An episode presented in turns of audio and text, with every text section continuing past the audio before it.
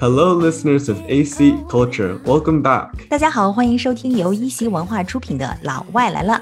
This is 翩翩，and this is Joseph. Joseph，最近呢，东京奥运会刚刚结束。The Olympics just ended. Let's have a quick summary. So, let's first see how many medals China has won. 嗯，我们来看一下中国一共获得了多少枚奖牌。So China has won a total of 88 medals, including 38 gold, 32 silver, and 18 bronze. China has won a total of eighty-eight medals，一共获得了八十八枚奖牌，包括 thirty-eight gold medals，三十八枚金牌呀，还有 thirty-two silver medals 银牌，以及 eighteen bronze medals。 So, let's talk about these different events that China has won in. 哎，用这个赛事这个单词是 events。 Exactly. Events means an individual sport. individual sports 赛事 events。那这个 event 跟 game 有什么区别吗？ So, events is a more formal way of saying a game. 嗯，就更加正式一些哈，就相当于赛事。然后这个 game 呢，更倾向于比赛呀，或者说这个像类似于足球赛，或者说这个篮球赛都会用这个 game，哎， Yep. 我们都是在哪些赛事当中得到了 the first place？ So China has won multiple medals in gymnastics, badminton, ping pong, diving, shooting, swimming, and weightlifting, and even more sports. 嗯，gymnastics 就是这个体操，right？羽毛球、badminton 以及乒乓，of course，diving、跳水、shooting 射击、 swimming，还有这个 weightlifting 举重。那说起这个奥运赛事来，一般都是有预赛、决赛、半决赛，还有四分之一决赛，这些用英文都是怎么讲的呀？ So Yusai means preliminaries. 嗯，preliminaries。 So pre usually means before. That's why it's it's the first event. So it's called preliminaries. 嗯，比如说这个 preview 就是预习。 Exactly. So then we have the quarterfinals, which is the 四分之一决赛. Yeah, a quarter finals 就是四分之一决赛。那这个 final 就是决赛，然后四分之一呢就是 a quarter。 So 半决赛 means semi-finals. Semi usually means half. 嗯，semi finals 半决赛。这个 semi 一般都是指的一半儿哈。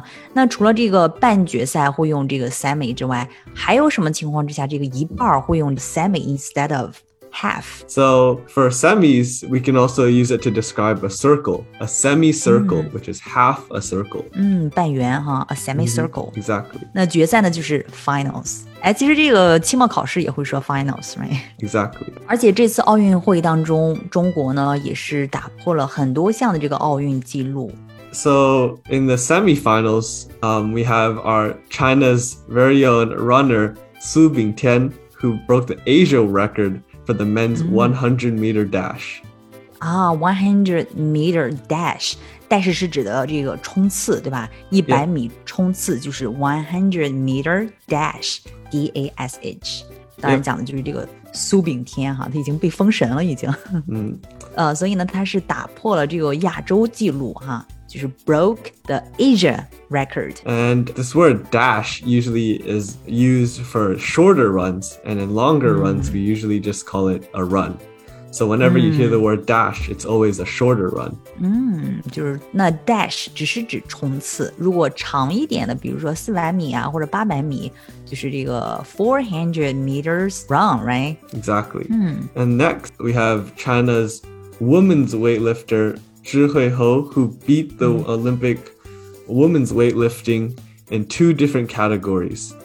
嗯，抓举还有挺举这两项当中，他都 broke right? The snatch and clean and jerk. 就指抓举，snatch 本身指的就是抓的意思。然后那个挺举叫什么？Clean and jerk。Clean and jerk。It's called 挺举 because the clean is you stop in the middle and then the jerk you put it above your head as quick as possible. 嗯，就是突然之间一下挺起来，对不对？所以就是 clean and jerk。嗯哼 Nice。哎，Joseph，你知道吗？在这个奥运会期间呢，有很多的艺文趣事，人们呢都津津乐道。 So it usually means some small fun events that happened throughout the Olympics. Small and fun events 比如说第一个哈，我知道的就是在这个女子乒乓球单打决赛当中，就中国有一个运动员叫陈梦 ，Mhm. 她夺得了一枚女单金牌。 Yeah, our the women's ping pong um, gold medalist Chen Meng got first place in the women's singles uh, ping pong tournament. Yeah，金牌获得者就是 gold medalist。 hmm 然后你知道吗？就是这个赛后呢，他的这个表哥叫黄晓明，你知道黄晓明吗？ He's a very famous celebrity. 哎呀，那黄晓明呢，第一时间就发微博，然后说要请陈梦吃接风菜。 yeah. And also, a lot of netizens actually went online and thought that uh, that he was trying to bandwagon and use Chen Meng's fame to his advantage. Yeah, Yeah，对，你知道这个哈。首先呢，有很多网友，网友呢，我们可以称作是 netizen、嗯。那所以呢，就很多人就想，哎，你是不是蹭表妹热度啊？这个蹭热度，你刚才用的是什么词？用的哪一个 phrase？Um, so we call it bandwagoning. bandwagoning。 Like, If you see a sports team doing very well and you start supporting them, it's called bandwagoning. 嗯，bandwagoning。band 就是那个 b a n d，right？ hmm 那个 wagoning 是怎么写呢？ Uh, it's W A G O N I N G. 哦，bandwagoning 就指蹭热度的意思吗？Exactly. 那我们怎么用呢？比如说黄晓明在蹭陈梦的热度。So you can say Huang Xiaomin is bandwagoning Chen Meng's success. 哦，黄晓明 is bandwagoning 陈梦 's success。Exactly. That's funny。那还有一个比较好玩的，就是叫做“仙女落泪”，就它指的是比利时有一个举重的一个小将，是一个女孩子，她在赛场上哭了，落泪了。就这一幕呢，在社交媒体上引发热议。 Yeah, I saw it. Um, there were many funny pictures and memes that were going around, and it was all very wholesome. Exactly，所以呢，很多人呢就把她的这个仙女落泪的这一幕呢，做成了一些 funny pictures and memes。 And there's another uh, event that happened, but this one's a bit more serious. 嗯 ，Which one？ So uh, there's a Greek weightlifter who announced his retirement due to poverty. 希腊的有一个 weightlifter，然后说他 announced his retirement，为什么呢？Due to poverty，因为贫穷。真的吗？ Yeah, it's very sad because um, he could barely make any money doing the thing that he loved. Um, it said he says that he only got 200 euros from a whole month. 他已经到这种地步了吗？这是 he had fallen to this point。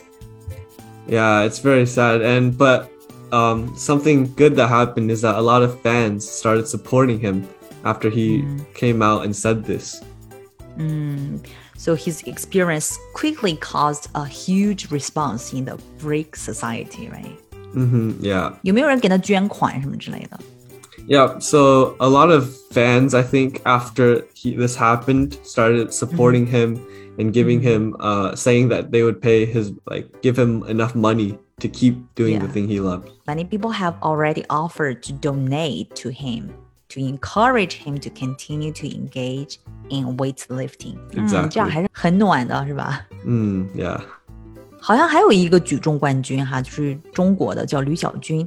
他在比赛之余呢，他还给自己规划了清晰的职业路线。他是海外健身圈的中国顶流，同时呢，他也在打造自己的健身品牌。 Yeah, so this Chinese weightlifter um, called Li Xiaojun has already planned a very clear path for himself, in addition to just his weightlifting competition. And he's actually considered one of the most popular uh, Chinese athletes overseas, uh, specifically in the overseas fitness circle.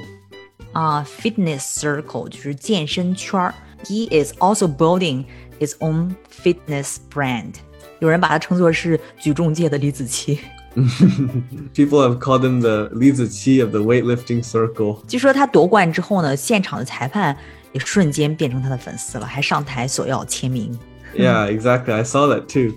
Um, the ref actually went up to him and asked for an autograph. Ask for an autograph 就要这个签名哈。 hmm 还有，你知道因为疫情防控嘛，那么东京奥运选手原则上需要在两米之外接受采访。 Yeah, it's very inconvenient for Mm. both the athlete and the uh, journalists. 除了这个运动员不太方便之外呢，其实记者也特别的不方便哈。据说这个奥运记者 每次采访之前呢，都要组装这个挑杆啊、话筒啊。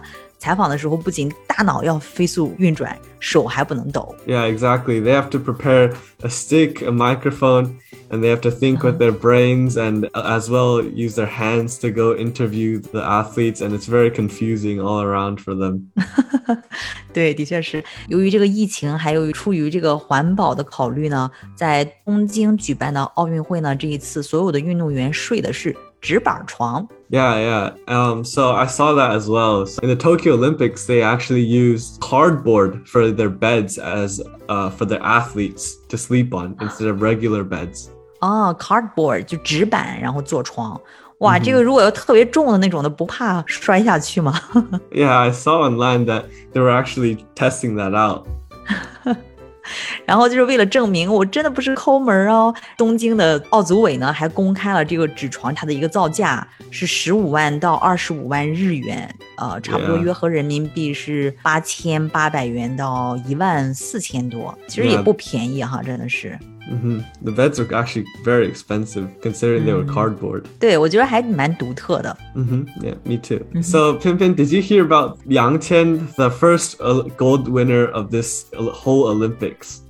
啊，就是奥运会上有一个的 gold winner 叫杨倩，对吧？我知道她呀，她在赛场上是百步穿杨的神枪手，在这个赛场之外是一个时尚可爱的萌妹子，而且她还就读于清华大学。So she is a sharpshooter, like you said, and she actually goes to Tsinghua, which is a very prestigious school in China. Exactly，And pe- netizens have also commented that she's very fashionable and cute. 嗯，所以呢，就是她本身是这个神枪手，你看叫她是啊 A sharp sharpshooter. 啊，sharp shooter 就神枪手。那网友是这样评价她的，说她是趁清华放暑假来夺个金牌。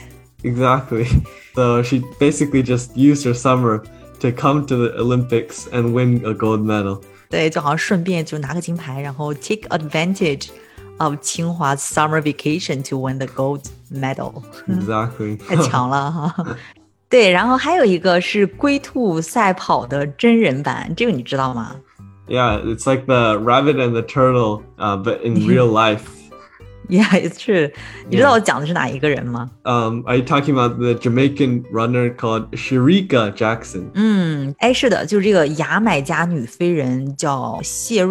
Jackson，对吧？嗯哼、mm，Exactly.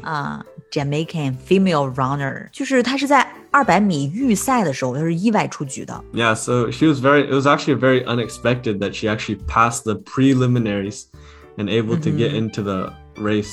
对，因为她的实力是稳进决赛的，she was able to enter the finals with her strength. However， She was very consistent throughout the whole thing, but in the finals, she actually was so confident she stopped running, but then it was overtaken by someone else and didn't get first place. exactly 冲刺阶段觉得自己晋级稳了，然后就开始慢跑，然后就被超了， Exactly. 然后最终呢是千分之四秒的差距被淘汰了。 And now all the Jamaican fans are very mad at her. 对，好像他们都 regard her as the biggest fool in history。 Yeah. 牙买加粉丝们非常恼火，然后炮轰她是史上的第一大蠢蛋哈。 Exactly. 所以就是真的是你感觉好奇怪呀、就是他前面都在大家都在应该是 dash 对不对？ Mhm. 这个二百米也应该称得上是 dash， 但是到后来的时候，他突然就 jogging 就开始慢跑。 Yeah. I think she was a bit too confident. 对，太自信了，就是龟兔赛跑的真人版，就是 the rabbit and turtle in real life。 All right, I think that's enough fun stories for now. But if you guys have any extra stories you want to tell us, uh, feel free to leave us a message um, and tell us what you liked about the Olympics. 那奥运会赛事当中呢，还有哪些你觉得好玩的一些趣事，可以留言告诉我们，分享给我们。好，那我们今天就聊到这里 So that's it for today.，Until next time。Bye bye. with that just shout. And this song makes you king, so sing now. Hey, no, my babe, they just blind. Just you wait till they see your shine.